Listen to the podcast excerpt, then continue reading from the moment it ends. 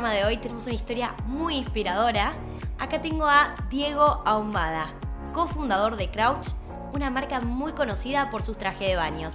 Buen día Diego, ¿cómo estás? Buen día Belu, muchas gracias por la invitación.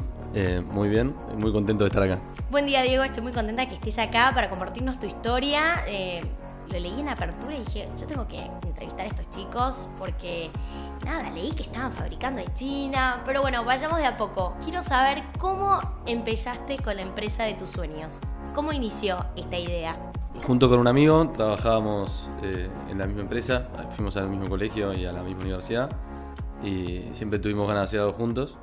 Pensamos en algo que nos apasionara a los dos. Pensándolo bien, lo que más nos atraía era el verano y todo lo que el verano conlleva. Entonces eh, empezamos por el producto que más fuerte lo simboliza, que son los trajes de baño. En ese momento los trajes de baño cortos estaban recién volviendo de moda, pero acá en Argentina había muy pocos. Entonces cuando empezamos fue un boom y eso nos ayudó mucho a, crecer. Qué lindo cómo asocias esto del verano, sí, el calor, es como que hay alegría, todo el ambiente festivo, me encantó. ¿Y cómo es? A ver, empezaron, dijeron, bueno, vamos a hacer traje de baños. ¿Cuántas unidades hicieron? ¿Cómo, ¿Dónde fabricaron estos trajes de baños? ¿Los ayudó una diseñadora? Porque ustedes qué habían estudiado, qué formación tenían en ese momento. Nosotros, la verdad que no venimos del palo de la ropa ni de la moda, estudiamos administración de empresas los dos, entonces lo hicimos un poco al principio bastante a pulmón, lo diseñamos todos nosotros y lo hicimos en, talleres de acá. La primera vez hicimos 300 traje baños, que no, nos llegaron ni para Navidad. Eh, me acuerdo que nos entregaron el 7 de diciembre y los vendimos todos antes del 20 de diciembre. La verdad que habíamos hecho bastante poco, pero bueno, nos dejó con muchas ganas para el, para el verano siguiente, que lo hicimos con mucho más tiempo. Y a partir de ahí, todos los veranos hicimos el doble que el, que el año anterior. Entonces hicimos 300, 600, 1200 Ahí pasamos a 6.300, 12.000 y ahora estamos haciendo 23.000. Wow, estoy impresionada por los números que me estás diciendo porque yo que manejo unidades, que todos los meses estoy con reportes de ventas, cuántas unidades de accesorios, cuántas de indumentaria, cuántas unidades de zapatos. Sé que me estás hablando de números que son muy grandes y arrancar con 300, por más que vos digas que es poco, para un emprendedor es un montón y es un desafío en menos de 20 días, porque si les habían entregado el 7 de diciembre, menos de 20 días vender 300 trajes de baños es un desafío enorme. ¿Cómo fue? ¿Los vendieron online? ¿Los vendieron en ferias? Eh, ¿Cómo fue esa venta tan masiva? Porque en tan pocos días, un hit total. Em, no, no vendimos online porque en ese momento no teníamos ni página ni, ni estábamos cerca de eso. Vendimos mucho en ferias, que es un canal que ayuda mucho para empezar. Eh, ferias, showrooms. Y después nosotros con un bolsito, amigos, eh, los vendimos. Muy bien, los emprendedores siempre digo, tienen que ser caraduras. Yo me acuerdo cuando iba a la UCA y estudiaba administración, iba con mi bolsito a las 7 y media de la mañana y había chicas que me paraban y yo mientras desayunaba, ¿vos sos Sofía? Yo decía, sí, llámenme Sofía, Belén, como quieran.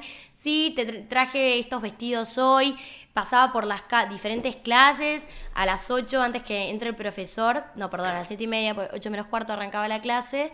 Decía, buen día, ¿cómo están? Mi nombre es Belén soy una de las dueñas de Sofía de Iglesia, les presento los productos que tengo esta semana y iba con mi bolso. Y es esto, cuando sos emprendedor eh, es andar con el bolsito y ir caminando cuadras, capaz no tenés auto, en mi caso yo andaba por el colectivo con los bolsitos, hasta me acuerdo que un día perdí un bolsito, casi me muero ese día, pero bueno, son todas cosas que uno va aprendiendo. Y Tema ferias, que es tan interesante porque seguramente varios de nuestros oyentes hoy, argentinos eh, y que viven en Buenos Aires y que tienen su emprendimiento, ¿hay alguna feria de Navidad que recomiendes, que decís, uy, esta feria fue lo más y fue impresionante el posicionamiento que logramos siendo tan nuevos? Porque bueno, creo que ahí tenés eh, varios consejos para darnos porque en menos de 20 días vender 300 trajes de baños, la verdad es que es una locura. ¿Hay alguna feria así que hayas dicho, bueno, esta feria fue lo más? No quiero recomendar en particular una feria porque sería una deslealtad con las otras, porque nosotros vendemos todavía en, un montón de ferias. Lo que sí puedo decir que es importante el trato y la relación con las chicas que hagan la feria y siempre repetirles todos los años a las mismas. Entonces va generando una relación y al final en todo lo que hagas, eh, la gran diferencia está en las relaciones que uno haga, en los contactos que uno haga y ir aceitando las formas de trabajar. Entonces me parece que si hay algún consejo que puedo dar de, las ferias, es que hay que no es ir, dejar las cosas y irse, sino ir y tratar de que aportar en todo sentido. O sea, desde la poner el, lugar más lindo, desde estar encima de, la venta, de los precios, de las cosas. Nosotros, por ejemplo, ahora abrimos eh, locales en algunos shoppings y lo que hicimos fue ponerles postnet para que puedan vender con tarjeta de crédito en las ferias, ponerles bolsas para que, para que vendan con bolsa de la marca. Eh, les llevamos, no sé, hasta material POP. Eh, y todas esas cosas, la verdad que las ferias lo agradecen un montón y, a lo largo de los años construimos relaciones con algunas muy buenas. Nunca ningún emprendedor me había mencionado esto de, las relaciones con estos intermediarios que son tus vendedores, porque en la feria eh, le das ropa a una chica que hace una feria, ella va a ser tu vendedor y qué mejor que venderle bien tu producto para que ella tenga la confianza y también te quiera responder con porque a ella, digamos que creo que le da igual si, por ejemplo, tiene dos marcas de traje de en la feria, vender uno o el otro.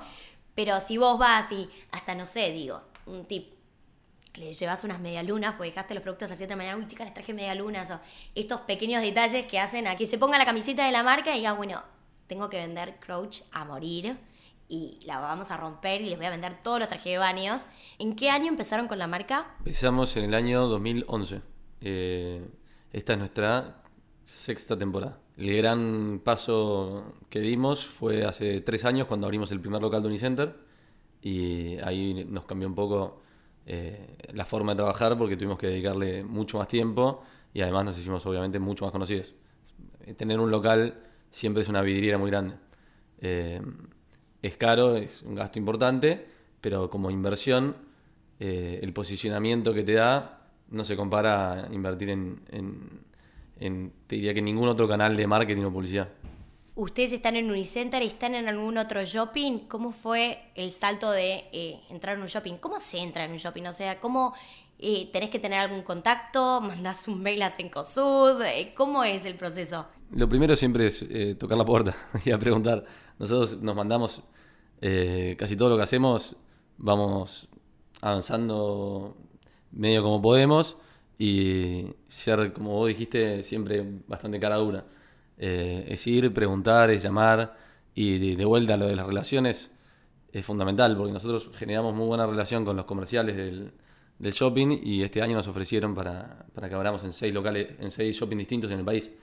Este año ya no teníamos la producción hecha para hacerlo, pero el año que viene es probable que sigamos abriendo y la verdad que, o sea, cómo se abre un shopping es llamar, preguntar eh, y meterse, averiguar.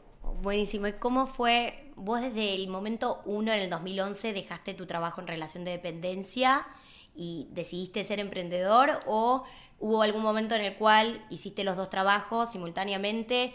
¿Cuál fue el momento que dijiste dejo todo y arriesgo 100% en mi proyecto, confío en mí? ¿Cómo fue el apoyo de, tu familia, de tus amigos? Em, en realidad se dio solo, no fue tanto una decisión, sino que eh, el trabajo que me, que me llevaba me fue, me fue, lo fue decidiendo por mí. Tuve que dejar todo lo más que estaba haciendo, básicamente.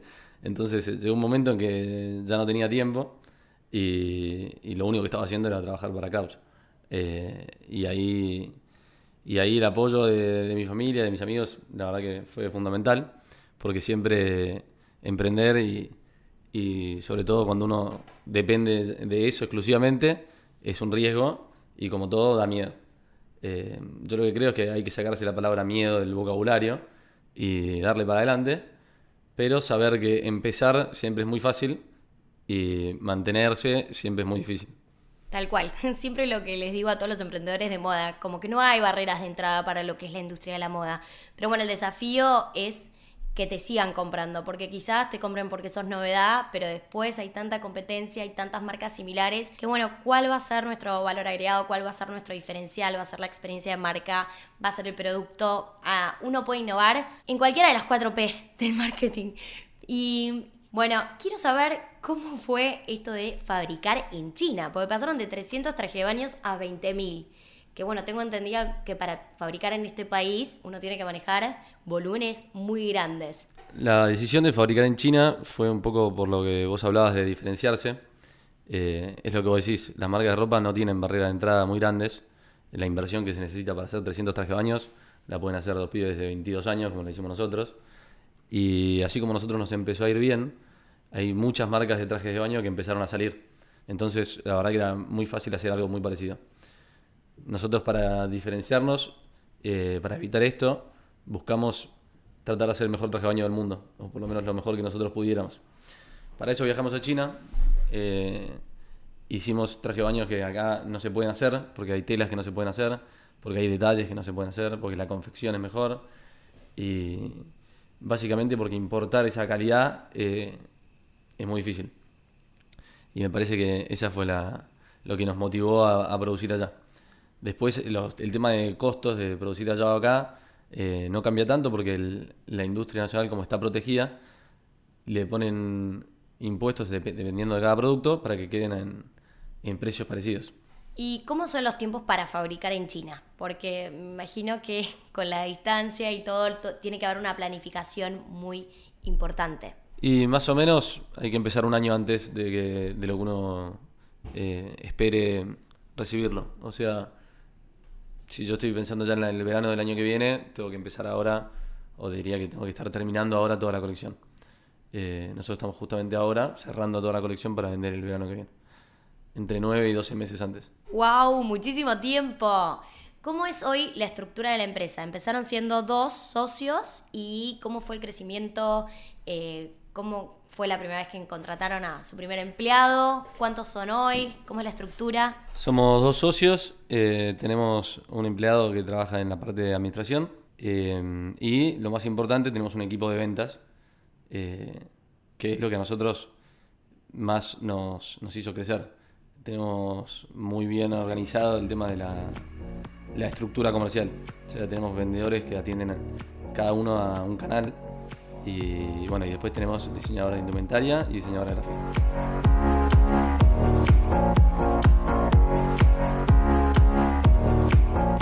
quieren estar al tanto de todos los episodios semanales de Emprendals, no se olviden de suscribirse en iTunes o de seguirnos en SoundCloud.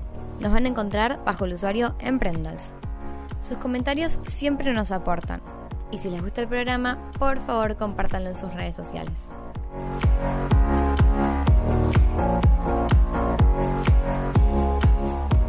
Bueno, y entonces ahora están en shoppings. Eh, me imagino que el mix de productos no involucra únicamente traje de baños, ¿Cómo fue el proceso de empezar a incorporar líneas de producto? Tiene un poco que ver con lo que hablábamos de, la historia de la marca.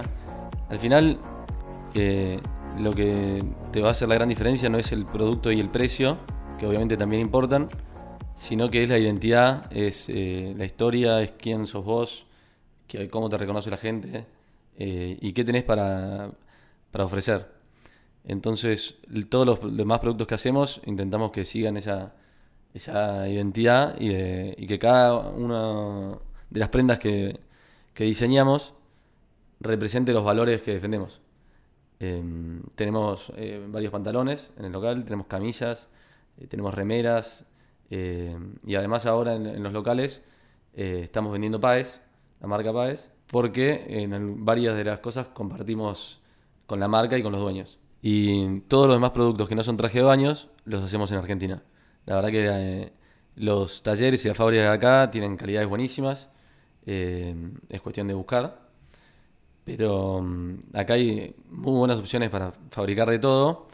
Pero el principal, la principal diferencia con, con hacerlo afuera son algunas telas que son muy difíciles de entrar. Eso es lo que no pasó con los trajes de baño. Perfecto, y me parece muy bien esto que se enfoquen en un producto estrella, que ustedes sean reconocidos como las marcas de traje baños, que calculo que eh, parte de su visión es, no sé, en 10 años ser, la, como me dijiste antes, la mejor marca de traje baños del mundo. Bueno, ¿y cómo es el cliente Crouch? ¿Cuál es su target? ¿Cómo definirías el ADN de la marca? Creo que el ADN de la marca eh, lo tenemos bastante claro, es la generación I. La generación Y son las personas que nacieron entre el 81 y el 2000 y son personas que están cambiando la forma de ver el mundo. o mejor dicho, somos personas que estamos cambiando la forma de ver el mundo. Eh, bueno, justamente son personas que sueñan con emprender, con hacer su propio camino, con, con encontrar, seguir sus propios sueños. Eh, son personas que creen que ya la vida no es para trabajar. Eh, es una generación que no, no, quiere pagar los errores de generaciones pasadas. Estamos rompiendo un montón de esquemas mentales, de hábitos y de formas de pensar y de vivir en todos los sentidos y ese es un poco nuestra, nuestra identidad, nuestro target, quiénes somos nosotros, a quién le vendemos y lo que nos ayuda a, definir nuestra marca. Eh, creo que definir la marca, definir quién, quién, quién se es, definir el universo que rodea a, la marca que, que está haciendo, es lo que después hace que todo se alinee. Cuando esto está en crisis, todo es muy difícil. Es difícil eh, diseñar ropa, es difícil diseñar los locales, es difícil eh, hasta hacer las campañas de fotos. En cambio, si uno tiene esta parte clara de qué, mundo quiere crear alrededor de, una marca, todo lo demás se alinea solo. Ay, me encantó, me encantó esto que dijiste de que qué importante saber quién es tu cliente, a quién le vendemos para todo el proceso de decisiones que, de producto, decisiones de comunicación ¿Cómo fue la división de tareas con tu socio? ¿Consideras que tu carrera te ayudó mucho en este camino de ser emprendedor? Considero que mi carrera me ayudó mucho. Em, no, siento que en general las universidades tienen mucha teoría y nada de práctica.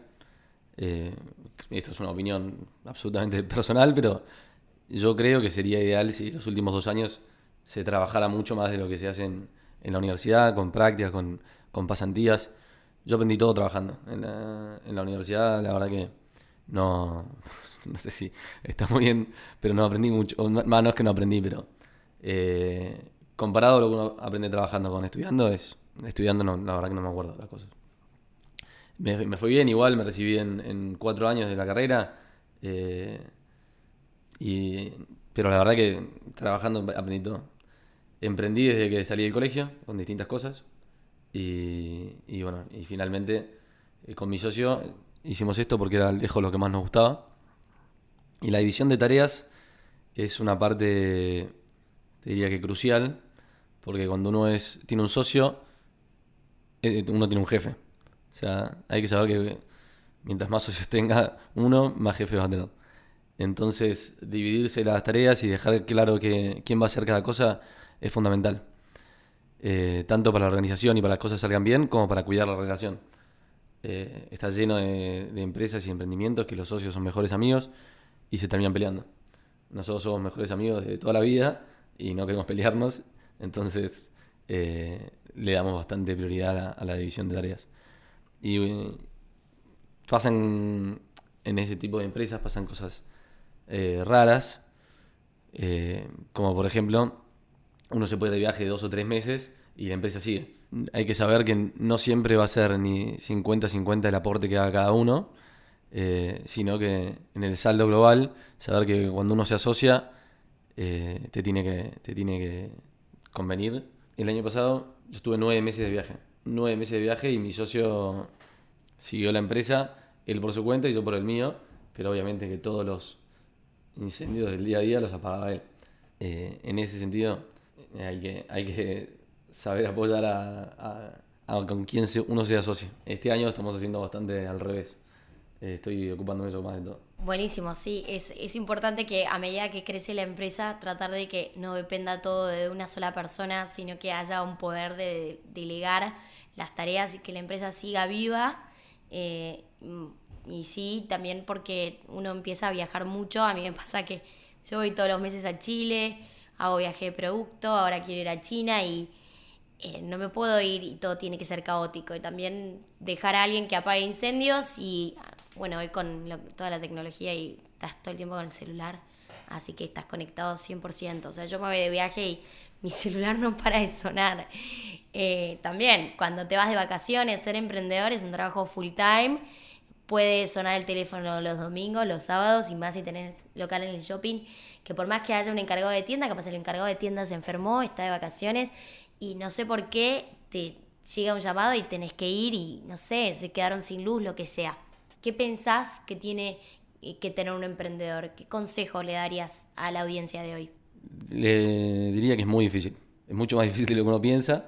Obviamente tiene mucho más sentido y significado hacer cosas eh, para uno mismo, poder crear y poder transmitir eh, lo que uno piensa y lo que uno, y lo que uno siente y cómo ve las cosas, poder transmitirlas en productos y en, y en imágenes y en locales. Eh, tiene una, una gratificación que trabajar en una multinacional quizás no lo tenga. Diría que emprender es como, como una relación. Las relaciones, o sea, una relación con, una, con tu novia, obviamente es muy lindo estar enamorado, muy lindo el amor, pero tiene sus cosas difíciles y siempre estar de, novio o casado es mucho más difícil que estar soltero. Eh, tiene un montón de cosas muy lindas, pero es difícil. Y creo que tener una marca o tener un emprendimiento eh, en ese sentido se le parece porque es un compromiso muy grande y sobre todo cuando hay gente que empieza a depender de uno. Eso me parece que es lo que más cambia. Una cosa es estar vendiendo traje baños con un bolsito con mi socio, que si queremos dejar de hacerlo, lo dejamos hacer. Y otra cosa es cuando tenés empleados que empiezan a depender de vos, que dejan su trabajo para trabajar con vos, que sus vacaciones dependen de vos. Cuando empezás a tener gente a cargo, me parece que, que ahí te das cuenta que lo que estás creando eh, tiene, tiene peso. Entonces, el compromiso en el que uno se está metiendo es grande, porque atrás de todo, lo que uno haga siempre hay personas, siempre hay gente, está su tiempo, así que yo diría que emprender eh, lo recomiendo mucho para el que tenga ganas, tener en claro que es difícil y que se trabaja mucho más que trabajando en una empresa. Sí, que es cierto esto que decís, que tantas personas empiezan a depender de uno. Cada día que pienso, bueno, todas las chicas, todos sus sueldos, sus aguinaldos, sus vacaciones, todo depende de uno y también de su felicidad, de que sean crear un lugar que, que sea lindo para trabajar y que sea el trabajo de sus sueños. Todo eso depende de mí y hago un esfuerzo enorme por todos los días crear un espacio de trabajo que sea lindo y que sea inspirador. Y me acuerdo a los tres años de armar mi empresa que mi hermana trabajaba como pasante cuatro horas en Sofía en la parte de administración y yo siempre le decía, bueno, ahora que terminas la facultad, empezás a buscar trabajo, así encontraste el trabajo de tus sueños, trabajas en una multinacional. Y yo pensaba que eso iba a ser lo mejor para ella porque no sabía para dónde iba a ir mi emprendimiento y no quería que mis riesgos también arriesguen su futuro profesional. Y me acuerdo que un día mamá me dice, no, Cote está re triste porque dice que no, vos no estás contenta con su trabajo, que le estás preguntando qué trabajo está buscando, cómo le van las entrevistas, porque ella se quiere trabajar en Sofía, quiere trabajar en Sofía. Entonces me junté con mi hermana y me puse a llorar y le dije yo, estoy re orgullosa, me parece que trabajas increíble, mi mayor sueño es que vos te quedes trabajando en Sofía, pero creo que sería egoísta de mi parte y siento que sería un riesgo enorme y yo no quiero arriesgar tu futuro profesional que vaya acompañado de mi riesgo. Eh, en ningún momento yo no estuve contenta con tu trabajo. ¿Cómo vas a pensar eso? Te pido perdón si te hice sentir mal y si te transmití inseguridad cuando lo que más quiero en el mundo es que te quedes.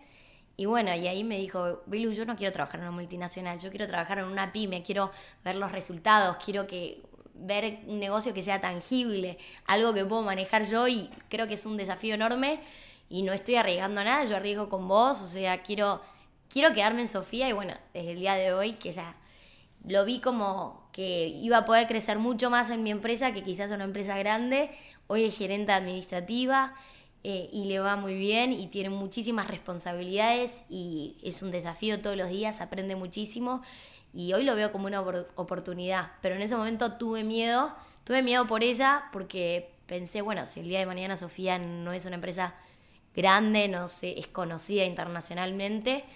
Y, bueno, todo este miedo de tener tantas personas a cargo es como un motor y una energía para decir yo la voy a romper y en 10 años vamos a ser la empresa más importante en rubro calzado femenino de plataformas de Latinoamérica y bueno, ojalá algún día del mundo.